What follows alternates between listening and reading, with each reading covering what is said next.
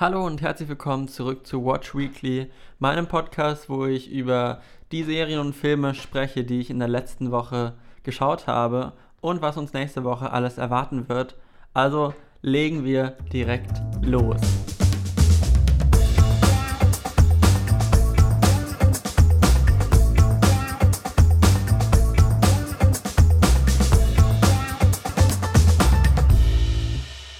Letzte Woche habe ich sogar es geschafft, eine Sache von den Sachen, die ich in der letzten Podcast-Folge angesprochen habe, am Ende zu schauen, nämlich die zweite Staffel von The Politicans, eine Netflix-Serie von Ryan Murphy, wo jetzt die zweite Staffel gestartet hat. Und ich muss ehrlich sagen, die Serie gefällt mir immer besser. Das Prinzip dieser Serie ist, es geht um einen Highschool-Schüler namens Peyton Hobart, der in der ersten Staffel zum Schülersprecher werden will und jetzt in der zweiten Staffel zum Senator von New York. Und jede Staffel soll halt so, ist halt eine Wahlperiode und er will halt immer, irgend, immer höher aufsteigen, um dann irgendwann Präsident zu werden.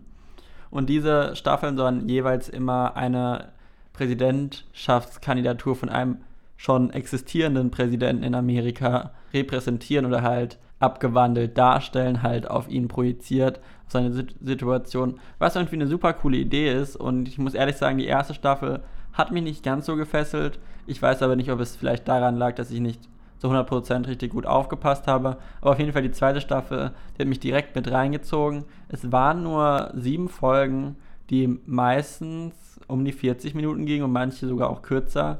Also wenn man es genau nimmt, sind es wahrscheinlich sechs Folgen, a 40 Minuten. Also man merkt, dass sie noch probiert haben, ein bisschen zu strecken, was relativ kurz für eine äh, Staffel ist. Aber ich fand es gut, weil dadurch die, sich die Sache auch nicht zu lang gezogen hat. Und wir haben viele Charaktere aus der ersten Staffel noch, die ihm dann erhalten bleiben quasi und die ihm helfen, Senator zu werden. Und er hat halt in der Staffel eine große Rivalin, die halt schon Ewigkeiten in New York Senatorin wurde und auch nicht daran zweifelt, dass sie äh, jetzt wieder gegen ihn verliert, gegen so jemand Neues. Aber dann wenden sich die Pl Blätter und es gibt so coole Charaktere allein die Sekretärin von der bisherigen Senatorin ist irgendwie super crazy, aber super cool und bringt super viel Stimmung mit in diese Serie und Schwung insbesondere. Und es vermischen sich teilweise Charaktere von den Seiten, also zu welchem Team die schlussendlich gehören. Und es ist halt die komplette Staffel eine Rivalität, die dann halt zum Ende mit quasi der Wahl ihren Höhepunkt erlebt, was cool ist. Wo dann auch noch so ein kleiner eine kleine Sache passiert, die ich jetzt nicht spoilern möchte, aber es ist super cool. Sogar beim Höhepunkt wird noch einer draufgesetzt. Und es ist klar alles ein bisschen überzogen von dem, wie Dinge passieren. Und dass das alles passiert, ist ein sehr, sehr großer Zufall. Aber wenn man das nicht zu genau nimmt und es als Unterhaltungsshow sieht, es läuft ja auch unter Dramedy, dann kann ich es wirklich nur empfehlen. Hat super viel Spaß gemacht. Es werden viele verschiedene Themen aufgegriffen und Ryan Murphy ist ja für seine Diversität auch sehr bekannt. Und es ist cool, weil auch so polyamoröse Beziehungen eine Rolle spielen und wie sowas in der Öffentlichkeit steht. Aber auch dieser Clash von, den man heute in unserer Gesellschaft hat, mit diesen Boomern, wie man sie so schön nennt, und halt den Neuen, die halt viel Wert auf Umwelt legen, beziehungsweise er nutzt das Thema Umwelt halt, um Senator zu werden. Ob jetzt so 100% dahinter steht, ist eine andere Sache und findet auch seine Thematisierung in der Serie. Und ich fand auch super cool, dass man nach und nach die bisherige Senatorin immer besser verstanden hat. Und am Anfang ist man noch sehr anti gegen sie, aber dann kriegt man immer mehr über sie mit und dann wird es zum Ende hin, hasst man eigentlich keine Person so richtig. Und das finde ich sehr schön und das ist irgendwie, so soll eine Serie, so endet sie gut, eine Staffel. Es wird auch eine weitere hoffentlich geben. Ich glaube, es ist auch bestätigt bestimmt. Und wie gesagt, es macht mega viel Spaß, es anzuschauen. Es ist jetzt nicht so krass tiefe Politik, ist es halt schon mehr Drama. Es geht nicht wirklich um politische Prozesse. Da sollte man eher House of Cards schauen oder Designated Survivor, wenn man so ein Politikdrama haben möchte. Es ist Thema, aber auch für jeden, der jetzt nicht so viel von politischen Prozessen und da spielt ja alles in Amerika, also von amerikanischen politischen Prozessen wissen möchte, für den ist die Serie auch super, weil es auch alles easy erklärt wird und man versteht auch alles, wenn man davon jetzt nicht so krass die Ahnung hat. So wie ich zum Beispiel. Also vom amerikanischen politischen System. Was ich noch cool an der Serie fand, ist, dass man zum Finale hin, wo es dann halt um die Wahl geht, auch quasi eine Special-Episode hatte mit zwei komplett fremden Leuten, mit einer Mutter und einer Tochter, die, die Tochter, die halt für Peyton ist, der neue junge Senator, sie kann aber noch nicht wählen, weil sie noch nicht volljährig ist, und die Mutter halt für die bisherige Senatorin. Und da hat man richtig diesen Clash zwischen, wie man, wie die einen es sehen und wie die anderen es sehen und wie jeder seine Punkte hat, wieso er was wählt, was auch für beide Seiten verständlich rübergebracht wird. Also es ist nicht so, dass man sagt, okay, die eine, die wählt die eine nur voll aus einem dummen Grund. Nein, so ist es nicht. Es wirkt beides sehr nachvollziehbar und man merkt aber auch, wie sie dann über die finalen Episoden zueinander finden und wo sie am Anfang noch deswegen Streit hatten, merken sie halt, okay, die anderen sind gar nicht so schlimm oder die anderen sind halt einfach ein anderer Standpunkt, der halt auch berechtigt ist. Und das fand ich cool, das auch nochmal aus dem Standpunkt zu sehen. Und ja, ist ein bisschen crazy, wie gesagt. Manche Sachen sind sehr. die Angestellten von Peyton sind auch oft, naja, etwas überzogen, würde ich es nennen. Aber ich finde, damit komme ich komplett klar und das ist jetzt echt nichts Schlimmes und ich habe die zweite Staffel wirklich genossen. The Politicans bei Netflix verfügbar, zwei Staffeln inzwischen. Was ich diese Woche auch endlich fertig geschafft habe zu schauen, ist die finale Staffel von Tote Mädchen Lügen nicht, auch bei Netflix. Dazu muss ich ehrlich sagen, dass ich Tote Mädchen Lügen nicht die erste Staffel wirklich gut fand. Ich war davor auch schon ziemlich gehypt, weil ich das Buch direkt davor gelesen habe und die erste Staffel war zwar nicht so gut wie das Buch, meiner Meinung nach, aber es war trotzdem eine sehr gute Serie und ich habe die Musik gemocht und ich fand einfach auch, wie die Serie aufgebaut war mit den Kassetten und den einzelnen Folgen, fand ich toll und ich persönlich hätte es gut gefunden, wenn die Serie nach der ersten Staffel beendet gewesen wäre. Ich sage nicht, dass die anderen Staffeln nicht unberechtigt wären, aber ich finde so als Gesamtwerk wäre es einfach schön, nur diese Staffel gehabt zu haben, weil ich fand, die war sehr einzigartig. Sie wurde hart kritisiert, verständlicherweise, aber ich fand sie in sich so schlüssig und gut. Dann kam die zweite Staffel, die quasi das Gegenbild replizieren sollte von der ersten Staffel, wo man halt die Standpunkte aus der ersten Staffel anfangen sollte zu hinterfragen. Da haben sie dann probiert, diese Serienstruktur von der ersten Staffel zu übernehmen mit, mit so Polaroids statt, ähm, statt Kassetten, was ich ein bisschen wieder an den Haaren herbeigezogen gefunden habe. Aber ich fand gut, dass sie halt den anderen Standpunkt gezeigt haben und dass man nicht alles weil die erste Staffel ja aus der Sicht von Hannah gespielt hat, dass man das halt auch hinterfragen sollte und wie sie es halt dargestellt hat, nicht unbedingt der Wahrheit entspricht. Es wurde halt nochmal alles aufgegraben und neue Sachen aufgegraben. Es war okay, aber es war schon meiner Meinung nach nicht mehr so gut wie die erste Staffel. Und ab der dritten Staffel, muss ich ehrlich sagen, war es für mich nur noch unnötig. Also keine Ahnung, ich kann voll verstehen, dass man wissen will, wie es mit den Charakteren weitergeht und wie sich diese entwickeln. Und das fand ich auch nicht schlecht. Aber ich finde es halt es wurde so zu einer richtigen Teenager normalen Standard-Drama-Serie, wie man sie von anderen Sachen auch kennt. Ich möchte sie nicht mit Riverdale vergleichen, weil Riverdale noch, noch schlechter geworden ist. Aber keine Ahnung, es hatte was Besonderes in der ersten Staffel und die zweite Staffel fand ich so als Ergänzung noch gut. Aber ab der dritten Staffel wurde es alles zu banal und es wurden künstlich Probleme erzeugt, die halt einfach unnötig waren und meiner Meinung nach hätten sie es da beenden sollen. Egal, die vierte Staffel kam raus. Ich habe gedacht, okay, finale Staffel. Ich schaue sie mir noch an. Ich bereue es nicht, sie angeschaut zu haben, aber ich fand es jetzt auch nicht wirklich gut. Schlussendlich fand ich die Folgen viel zu lang gestreckt. Also der Inhalt, der in diesen zehn Folgen äh, eine Stunde rübergebracht wurde, beziehungsweise die letzte Folge ging sogar anderthalb Stunden, fand ich einfach zu lasch oder zu unrelevant, um die Story weiterzubringen. Vielleicht konnte ich es auch einfach nicht mehr so nachvollziehen, weil es ging halt auch noch viel um Langzeitwirkungen, die halt durch den Tod vom ganz am Anfang und von anderen Sachen, die passiert sind in der Serie, halt auf das Leben auswirken. Das ist grundsätzlich ein guter Ansatz und ich finde, sowas zeigen Serien sehr wenig, weil es einfach super schwierig ist, weil du dann halt einen langen Zeitraum darstellen musst, wo halt nicht die ganze Zeit spektakuläre Dinge passieren und dann wird eine Serie halt langweilig, weil man ja nicht den Alltag meistens in Serien sehen möchte. Whatever. Ich finde immer schwierig bei solchen Serien, wenn sie anfangen, übernatürliche Dinge, also was heißt übernatürlich, aber sie lassen halt tote Charaktere darstellen in Menschen, die sich halt eine Person vorstellt. Das finde ich ein gutes Stilmittel, um sowas halt, um so einen inneren Kampf bei sich selbst ähm, in seinen Gedanken zu porträtieren, aber ich fand es irgendwie in der Serie nicht so gut umgesetzt. Ich finde es schwierig zu sagen, das, das, das war falsch, aber für mich hat es einfach nicht authentisch gewirkt und es wirkte mehr so ein bisschen an den Haaren herbeigezogen, was ich einfach nicht cool fand. Und da gab es noch so ein paar lächerliche Sachen, die es halt für mich ein bisschen trashy gemacht haben, wie so ein Campingausflug, den sie gemacht haben, wo es noch ein bisschen mehr in diese über, natürlich finde ich, ist der falsche Begriff dafür, aber ich finde gerade nichts Besseres, halt in so eine abstraktere Richtung geht. Was ich schwierig bei der Serie fand, die ja eigentlich am Anfang noch sehr realistisch und die so, ähm, so mit ohne Filter einem das Leben einer Person darstellen wollte und jetzt halt in diese komplett andere Richtung geht. Und ja, es gab ein paar coole romantische Stories, das kann ich nicht leugnen, deswegen habe ich es auch noch zu Ende geschaut. Aber sonst muss ich ehrlich sagen, bin ich froh, dass es keine weitere Staffel geben wird. Und ich würde die Staffeln nicht nochmal rebingen, außer die erste Staffel vielleicht, weil es es einfach nicht wert ist. Und wie gesagt, ich hätte es gut gefunden, wenn sie einfach nach der zweiten Staffel spätestens beendet hätten.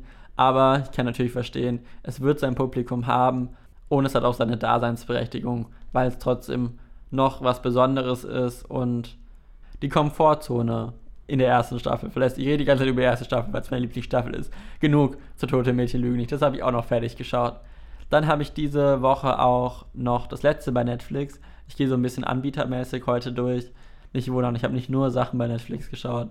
Habe ich Explained geschaut. Das ist eine Doku-Serie bei Netflix, wo es schon viele verschiedene Staffeln gibt, die ich schon seit der ersten Folge super gut finde und wo ich nicht verstehe, dass sie keine deutsche Synchronisation anbieten, aber in anderen Sprachen whatever, kann man sich mit deutschen Untertiteln anschauen, mache ich auch immer. Und die haben jetzt auch zur aktuellen Krise äh, eine Explain Corona Miniserie gemacht, wo sie halt in der ersten Folge, die vor ein paar Wochen rauskam, den Coronavirus generell und wie sowas entsteht, erklärt haben. Und jetzt haben die noch zwei weitere Folgen rausgebracht, wo es halt einmal darum geht, ähm, wie man diese Curve, also die Kurve senkt, dass man halt das Gesundheitssystem nicht überlastet und eine weitere Folge, wo es darum geht, wie Menschen sich in Isolation verhalten und was es mit einem Menschen macht. Und ich finde es immer cool, weil diese Folgen immer so um die 20 Minuten lang sind sehr grafisch aufbereitet. Also man hat viele grafische Statistiken und Animationen und Darstellungen, die es einem diese wissenschaftlichen, also schon, die sind nicht, gehen nicht so krass in die Tiefe, sie tun es halt, probieren so oberflächlich wie möglich zu erklären, aber ohne Dinge außen vor zu lassen, wodurch es halt schon ein bisschen Tiefe erreicht. Und das finde ich immer cool. Das ist, wird von Fox produziert. Das ist so ein YouTube-Kanal, den ich auch schon lange verfolge, ein äh, amerikanischer, die halt viel so Essays oder halt so, ich würde sagen, High-Quality-Video-Content auf YouTube produzieren. Also wirklich so quasi so Essays aus der Zeitung in Videoform bringen. So würde ich es beschreiben. Und es ist wirklich schön.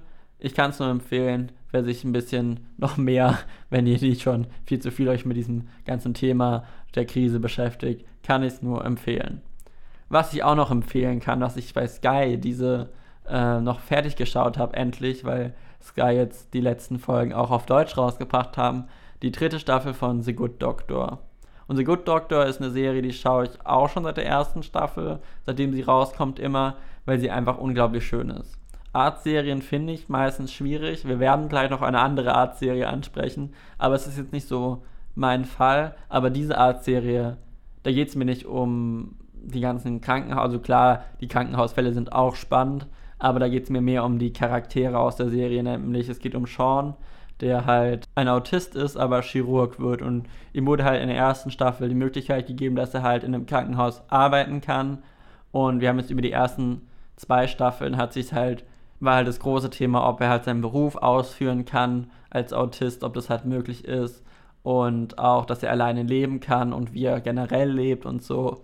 Und er ist halt unglaublich sympathisch. Er wird gespielt von, von Freddie Highmore, der auch bei Bates Motel eine etwas, naja, ähm, krassere Rolle spielt. Aber hier, ich finde, er passt super gut, weil er sieht halt relativ kindlich aus und sieht halt nicht niedlich aus, aber man sympathisiert direkt mit ihm und er ist halt immer so, er, er ist halt als Autist immer sehr, naja, man kann ihm Dinge, die er falsch macht, nicht übel nehmen, weil er es halt nicht bewusst falsch macht oder, oder halt sowas. Und in der dritten Staffel geht es jetzt viel darum, wie er entdeckt halt so, was Liebe ist und wie Beziehungen funktionieren und ob er eine Freundin haben kann, die sich auf ihn einlassen kann und er sich darauf einlassen kann. Aber auch, wie es da, wie er mit Trennung und wie er generell, wenn er jemanden liebt, aber nicht mit ihm zusammen sein kann, umgehen kann, weil das ist natürlich ultra schwer für ihn, weil er halt ein sehr verkopfter Mensch ist durch seinen Autismus, dass er halt probiert zu analysieren und wissenschaftlich zu verstehen, was gut für seinen Job ist, aber halt in dem Thema nicht funktioniert, was es halt ultra spannend macht. Und ich sympathisiere mit allen den Charakteren und es ist immer unglaublich schön zu sehen, wie sich die entwickeln und wie sie miteinander sind alle so meistens sehr nett zueinander oder halt sehr, würde ich sagen, rücksichtsvoll. Also sie, sie machen kein Drama wegen oberflächlichen Sachen oder es sind irgendwelche persönliche Hintergründe, die man jetzt von weiteren Charakteren erfährt. Und ich kann es nur empfehlen, man sieht auch nicht allzu viele Operationen und so Arzteingriffe, mit denen ich Probleme habe, sie anzuschauen. Da kann man auch einfach mal kurz wegschauen und so. Das ist wirklich nicht der Hauptaspekt dieser Serie. Und ich finde, das macht die Serie super schön. Und ich finde es schön, dass die Serie auch quasi das Leben von einem Autisten repräsentiert oder zeigt weil es so eine größere Aufmerksamkeit bekommt und es so hoffentlich irgendwann als normal oder halt nicht als besonders von Menschen wahrgenommen wird, sondern es halt einfach eine andere Art und Weise ist, wie Menschen sind und dass sie halt auch Teil der Gesellschaft sind und komplett integriert werden sollten. Was ich jetzt auch bei Sky Ticket noch fertig geschaut habe, ähm, ist die dritte Staffel von 911, also der Notruf 911. Da gibt es jetzt auch die dritte Staffel und über die Serie lässt sich streiten. Es finde ich, es hat ein ziemlich cooles Konzept, was mich immer, ich weiß nicht, ob sie jetzt immer noch dran festhalten in der dritten Staffel, aber in der ersten Staffel und so haben sie damit geworben, dass die Fälle, es geht halt um Feuerwehr und Polizei und halt dem Notruf, der damit zusammenhängt. In Amerika, was für Sachen da alles passieren und sie haben halt immer Sachen gezeigt, die wirklich mal in Amerika passiert sind und es waren halt alles super absurde Dinge und dann kann man nachgoogeln und dann merkt man, oh krass, es ist schon mal so ähnlich passiert. Klar, es wird abgewandelt, klar, die Charaktere sind immer die gleichen und da gibt es natürlich auch Charakterentwicklungen und Sachen, die halt thematisch für die Charaktere nur relevant sind und nicht so in Wahrheit passiert sind.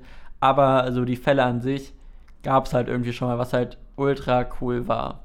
Und ich glaube, die Serie hat eine ziemlich große Fanbase, was die Schauspieler angeht und die Charaktere, die sie verkörpern, weil die halt alle, es sind halt Helden, weil sie halt bei der Polizei, bei der Feuerwehr arbeiten und dadurch halt direkt so einen selbstlosen Stempel kriegen, was positiv ist und was auch vollkommen gerechtfertigt ist, weil sie halt quasi ihr Leben riskieren, um andere Leute das Leben zu retten. Und das macht sie halt alle direkt sympathisch. Aber auch in der dritten Staffel gibt es wieder verschiedene Thematiken, mit denen sie sich auseinandersetzen müssen, wo die Charaktere halt auch an ihre Grenzen kommen, privat und vom Beruf her. Und im Staffelfinale kommt auch eine alte Charakter, ein alter Charakter zurück, den ich in der ersten Staffel super fand und super schade fand, dass er gegangen ist. Aber am Ende der dritten Staffel kommt nochmal jemand zurück, den man vom Anfang kennt. Ich möchte jetzt nicht spoilern. Ähm, und da so ein bisschen die Entwicklung noch mitbekommen, was ich schön fand. Und ich kann es nur empfehlen, es ist so eine gute Serie, die man einfach zwischendrin mal eine Folge schauen kann, weil es halt meistens so ein Fall ist. Es ist sehr dramatisiert. also, und ich manchmal gibt es auch Cliffhanger, also so Doppelfolgen etc. Aber sonst ist es eine gute Serie für zwischendurch. Und die lief jetzt bei Sky Ticket und ich glaube, man kann sie noch bei Sky Ticket anschauen, die dritte Staffel aktuell 911. Da gibt es inzwischen auch eine Spin-off-Serie, die ich bisher aber noch nicht geschafft habe zu schauen. Es gibt so viele Sachen. Was ich jetzt auch endlich mal wieder, ich habe diese Woche gefühlt viele Serien aufgeholt, die halt so wöchentlich immer liefen und ich bin kein großer Fan von wöchentlichen Sendungen eigentlich bei manchen Serien geht es, also mit so Reality-Shows und so habe ich kein Problem damit, weil es ja nicht so eine tiefe Story hat. Aber Serien finde ich es immer schwierig, das wöchentlich zu schauen, weil man dann halt oft rauskommt. Aber was ich jetzt ein bisschen aufgeholt habe, wo jetzt acht Folgen liefen, ist Grey's Anatomy, die 16. Staffel inzwischen. Und ich habe wirklich alle 16 Staffeln gesehen. Keine Ahnung, ich habe vor fünf Jahren, glaube ich, angefangen, die alten aufzuholen und habe es dann vor zwei Jahren, glaube ich, geschafft, auf dem aktuellen Stand zu sein. Und jetzt schaue ich immer die Staffeln, ähm, die aktuell sind. Und to be honest, die Hälfte der Charaktere, die ich jetzt in der 16. Staffel gesehen habe, von denen hatte ich keine Ahnung mehr.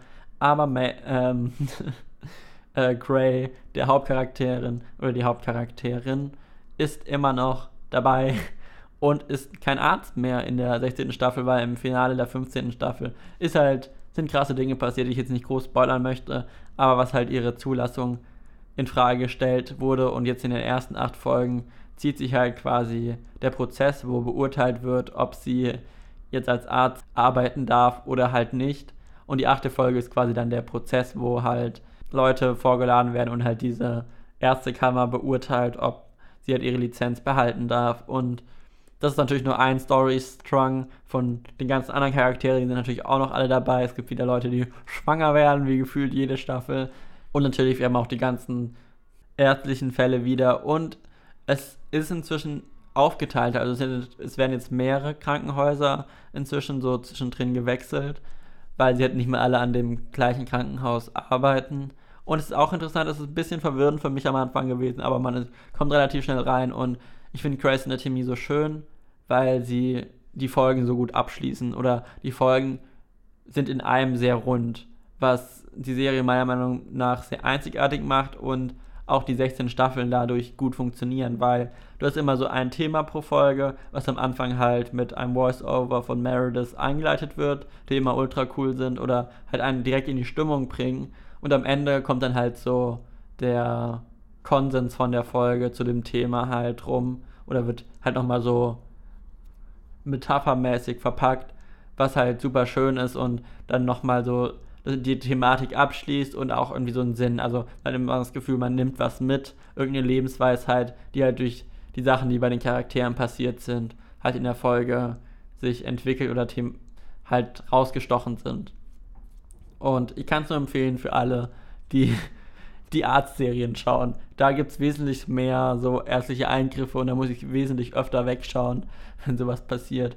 Aber Grey's Anatomy gibt es aktuell bei Pro7, läuft immer mittwochs weiß nicht, ob sie jetzt eine Pause machen, weil man kann bei Join eigentlich immer eine Folge vorher anschauen und das ging jetzt nicht mehr. Ich kann mir vorstellen, dass sie jetzt nach acht Folgen einen Break machen, dann wieder acht Folgen und dann nochmal acht Folgen, um halt die ganze Staffel zu bringen. Fände ich schade, aber so ist das leider, wenn es im TV läuft.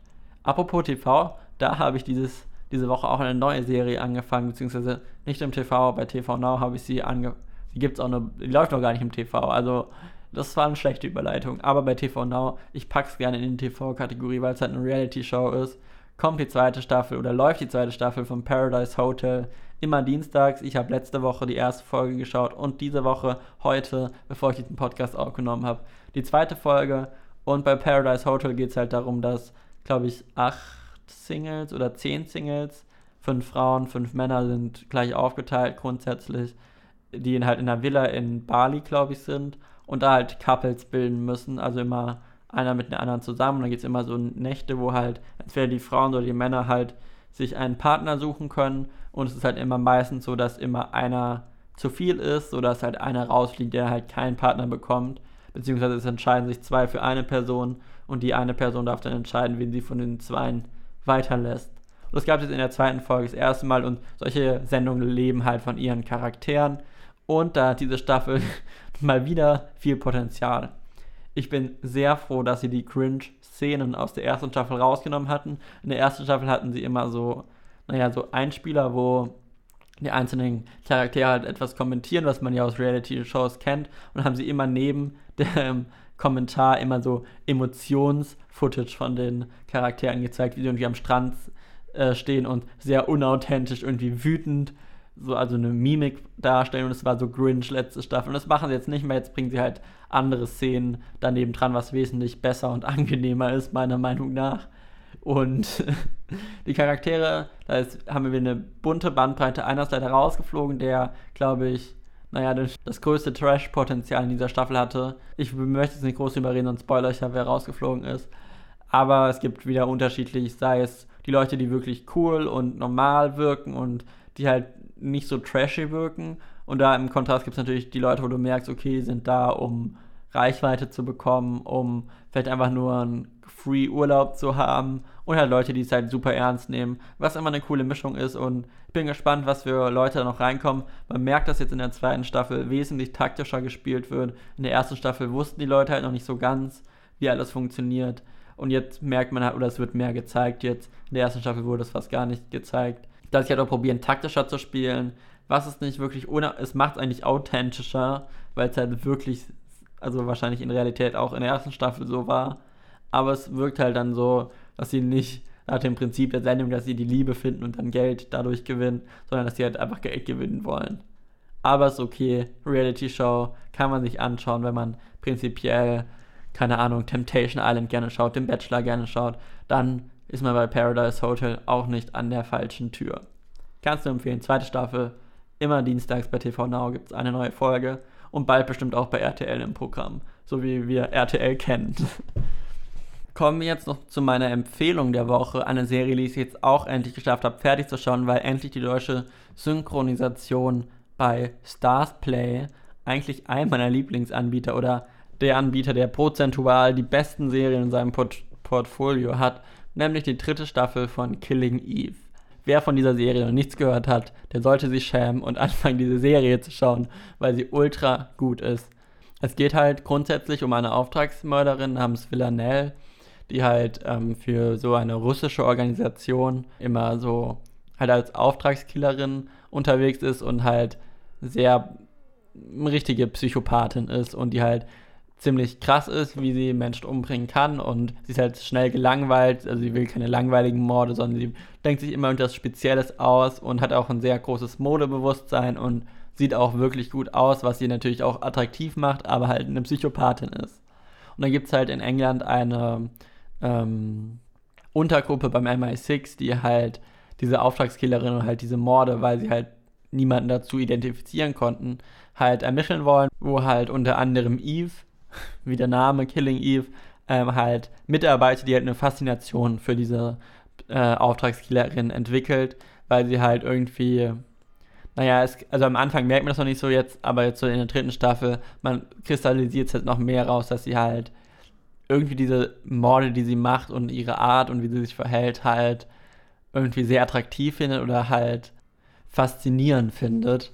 Und da bildet sich über die drei Staffeln immer mal auch wieder so ein bisschen eine Liebesbeziehung. Also sie sind beide nicht von, also die Auftragsmörderin ist selbst, glaube ich, offen lesbisch unterwegs. Die Eve hat eigentlich einen Mann, aber ist halt auch nicht komplett davon abgeneigt und es ist schwierig, ob die jetzt eine Freundschaft miteinander haben, aber es ist immer so, also am Anfang bahnt sich das ähm, in, die, in der ersten Staffel sehr an und jetzt in der dritten Staffel sind wir schon an einem Punkt, wo es halt wo man halt jetzt überlegen muss, sind die jetzt Freunde, sind sie mehr als Freunde?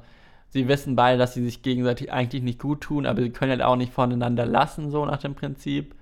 Und die dritte Staffel, finde ich, ist für eine dritte Staffel von einer Serie wirklich noch sehr gut, weil Serien schwächeln ja meistens nach den ersten zwei Staffeln oder wenn halt diese Hauptstory weg ist und die halt probieren, den Hype noch aufzufangen. Aber in der Staffel war es irgendwie nicht so. Man kriegt in der dritten Staffel viel mehr Background zu der Vorgeschichte von Villanelle, was man davor sehr, sehr wenig hatte, was ziemlich cool ist, um halt besser zu verstehen, woher sie kommt und wie sie zu dem Punkt gekommen ist, wo sie jetzt ist. Es wird viel in der Vergangenheit gegraben.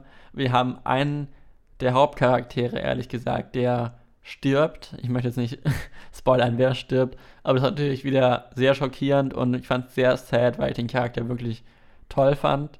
Und es ist natürlich immer noch die große Frage im Raum, wer hinter Villanelle steht, die es eigentlich selbst auch nicht weiß, weil sie die Aufträge immer über einen Mittelsmann bekommt, der auch, also das ist ein sehr großes System und die wollen halt eigentlich, also Eve und die MI6-Leute äh, wollen eigentlich diese, diese zwölf, wie sie sie nennen, äh, stürzen. Ob sie das hinkriegen in der dritten Staffel, das möchte ich jetzt nicht spoilern, aber sie kommen auf jeden Fall weiter, was diese Thematik angeht und es gibt neue Charaktere. Man kennt, lernt auch die Frau kennen, die die Auftragskillerin quasi ausgebildet hat. Was auch super, ein super interessanter Charakter ist. Und die sind halt alle so richtige Psychopathen. Und das ist halt irgendwie, das bringt halt die Serie auf so ein Level, was du bei anderen Serien nicht hast, weil halt mit Dingen gespielt werden kann, die, die einfach weird, aber witzig und interessant sind. Und ich kann es nur empfehlen. Bei Stars Play, acht Folgen hat auch die dritte Staffel, so wie die beiden Staffeln davor auch. Inzwischen auch mit kompletter deutscher Synchronisation. Kann man sich alle drei Staffeln da an anschauen. Ich kann sie jedem nur empfehlen. Ich glaube, fast jeder findet die Serie cool, der so ein bisschen Krimi, Drama und was Besonderes sehen will. Und es ist auch von äh, Phoebe Waller-Bridge geschrieben, also die erste Staffel auf jeden Fall. Bei den anderen Staffeln bin ich mir nicht mehr 100% sicher.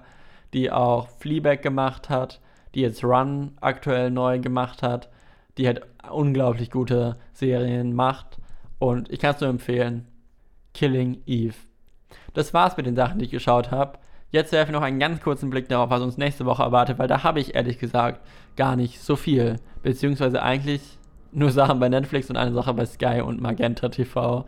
Bei Netflix kommt am, ich glaube, das ist heute, ja, heute, am Mittwoch, am 24. Juni, äh, eine Doku raus, die heißt, oder ein Film, ist ein Doku-Film, die heißt Athlete A, also Athlet, Athlet A, und da geht es halt um Turnerinnen, die halt sexuell belästigt wurden in Amerika und das ist halt da sehr oft passiert ist mit Turnerinnen und wie die Story, ich glaube, es geht genau um einen Typen, der auch groß in den Schlagzeilen war, als das alles rauskam, wo halt das ein bisschen porträtiert wird.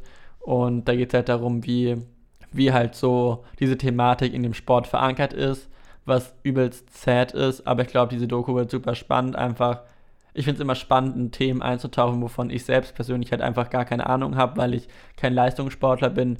Diese ganze Branche oder Gebiet, da, da kenne ich mir halt null aus, weil ich damit einfach nichts zu tun habe. Sowas finde ich immer spannend, weil die zu einem komplett anderen Alltag haben und dann halt auch so eine krasse Thematik dabei hat, die wahrscheinlich auch sehr emotional wird und ich bin gespannt, wie das wird. Ich werde es mir auf jeden Fall anschauen. Wir werden nächste Woche hoffentlich drüber sprechen. Ich möchte nichts versprechen, weil vielleicht schaffe ich es nicht anzuschauen oder mir nicht die Zeit zu nehmen, mir das wirklich gut an, in Ruhe anschauen zu können. Aber ich probiere es.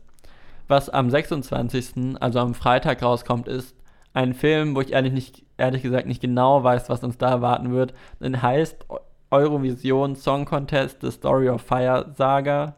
Und ich denke nur an Eurovisions-Contest, habe gedacht, okay, das wird jetzt so eine Alternative oder so eine Entschädigung für den Eurovisions-Contest, der dieses Jahr nicht stattgefunden hat. Aber es geht anscheinend, ich bin mir nicht sicher, ob das ein realistischer Film ist oder ein fiktiver Film, aber ich glaube, er ist realistisch.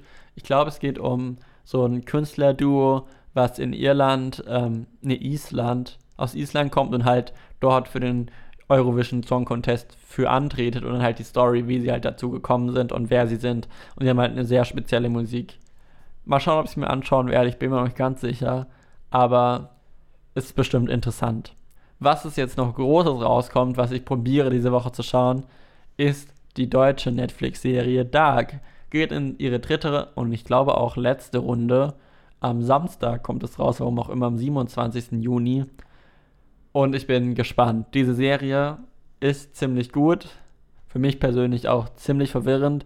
Und ich bin ehrlich mit euch, ich habe den Faden verloren in dieser Serie. Ich kann nicht die Zusammenhänge zusammenkriegen, wie jetzt was mit Zeiten und Welten etc.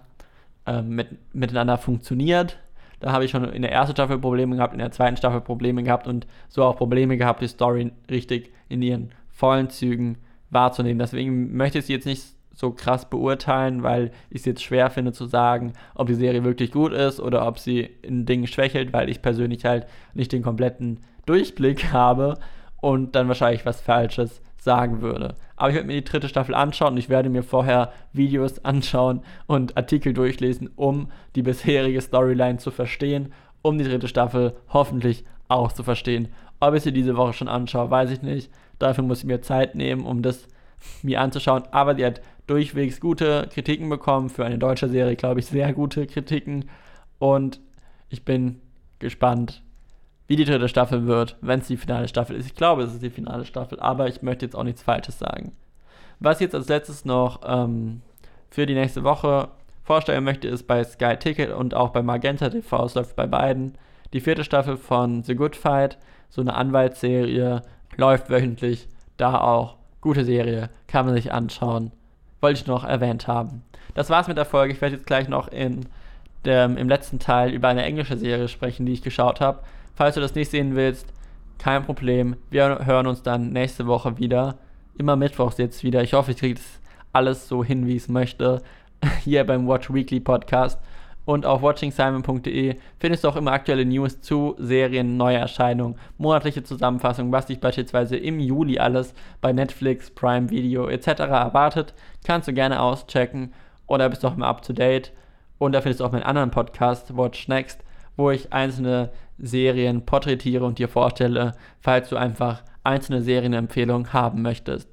Da habe ich auch diese Woche einen Artikel veröffentlicht über die englische Serie, die ich geschaut habe, nämlich die erste Staffel von Love Victor. Und ich muss ehrlich sagen, ich hatte hohe Erwartungen an die Serie.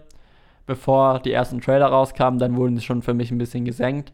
Aber Love Victor basiert auf dem Film Love Simon, was so ein Coming-out-Film ist, wo es halt um einen Highschool-Schüler geht, der halt merkt, dass er schwul ist und sich halt in jemanden verliebt, den er persönlich nicht kennt und mit dem er immer schreibt und dann endet das alles in einem Höhepunkt, wo halt beide zwangsweise geoutet werden, in Anführungsstrichen, was nichts Schönes ist, aber halt am Ende zueinander finden. Und es war in sich ein toller Film, hatte viele gute Werte, viele gute Aspekte und die Schauspieler waren sehr authentisch und man hat richtig mit denen mitgefiebert. Und so habe ich mir gedacht, so, hm, sie wollen eine Serie aus dem Film machen. Ich habe erst gedacht, okay, sie machen wirklich die Story vom Film in eine Serie.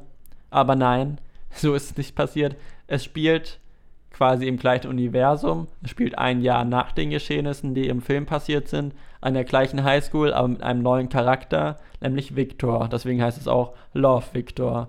Und der ist halt auch am struggeln, ob er jetzt schwul ist oder nicht schwul ist. Er ist sich da nicht ganz sicher in der ersten Staffel und fängt halt da in der Highschool an und tritt mit Simon in Kontakt. Was ich nicht ganz verstehe, ist ein bisschen an den Haaren herbeigezogen, meiner Meinung nach, halt, um den Charakter irgendwie noch in der Serie zu halten. Am Anfang probieren sie auch so einen Bogen zu spannen zum Film, was jetzt nicht schlimm ist, weil sie halt irgendwie das verknüpfen wollen. Ist auch voll okay in der ersten Folge, wenn sie es dann beenden würden. Aber ich verstehe nicht, wieso er so krass mit Simon im Kontakt ist, obwohl sie sich beide gar nicht kennen, aber sich anscheinend alles offen erzählen und ausschütten können, was für die Serie gut ist, um das Innenleben von Victor zu verstehen, aber in sich halt ein bisschen random ist, meiner Meinung nach, oder es ein bisschen unauthentisch macht. Generell die Serie finde ich auch ein bisschen unauthentisch. Das war mein Problem eigentlich mit der Serie.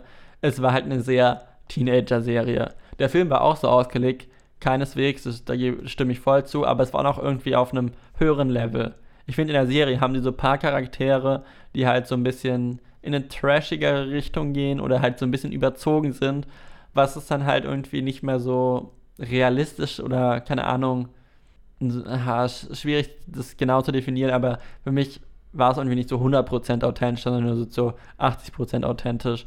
Und wenn ich so eine Serie schaue, dann erwarte ich Romantik, to be honest. Wenn schon in eine Teenager-Richtung geht, ähm, da gibt es ja oft solche Sachen und da wird es ja richtig ausgekostet, ausgekostet und das wollte ich in dieser Serie auch machen, was aber leider nicht passiert ist. Die halbe Staffel dreht sich darum, dass er mit einem Mädchen zusammenkommt, die super nett ist, die der tollste Mensch auf, in der ganzen Serie ist, vom Charakter her, to be honest. Und er sich halt die ganze Zeit überlegt, ob er wirklich mit einem Mädchen, kann er jetzt mit einem Mädchen zusammen sein oder ist es jetzt nicht so das, was er will. Und dann lernt er halt einen Typen kennen, den er interessant findet, der aber schon einen Freund hat und dann ist es auch so ein bisschen hin und her und es kommt halt irgendwie zu nichts. Es geht immer so ein bisschen vor und dann wieder ein bisschen zurück und es zieht sich halt relativ lang, über 10 Folgen, 30 Minuten, bis dann am Ende der Staffel halt dann wirklich mal was passiert, was meiner Meinung nach so in der Mitte hätte passieren müssen, dass man noch so drei Folgen hätte, wo es schön ist, wo man Romantik pur hat und dann kommt wieder das Down vom Ende.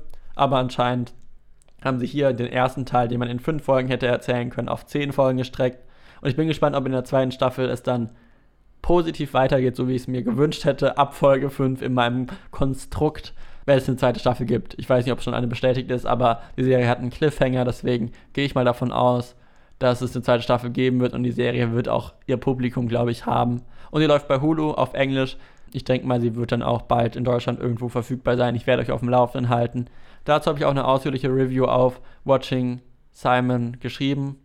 Könnt ihr euch gerne durchlesen in den Reviews. Und das war's mit der Folge.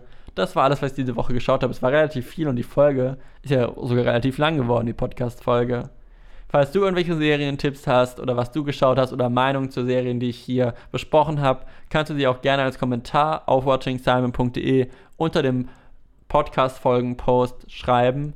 Da gibt es auch immer einen Beitrag quasi zu der Podcast-Folge und dann kannst du es da auch gerne hinterlassen. Oder bei anchor.fm kannst du auch eine Sprachnachricht hinterlassen, wenn du das möchtest. Und abonniere den Podcast gerne bei deinem Anbieter des Vertrauens, dass du keine neue Folge mehr verpasst, die jetzt immer mittwochs kommen sollte. Ich hoffe, dass ich das jetzt wieder regelmäßig hinkriege. Ich bin selbst gespannt, was ich nächste Woche alles schauen werde und was ich dann zu berichten habe. Danke fürs Zuhören und wir hören uns dann hoffentlich nächste Woche wieder.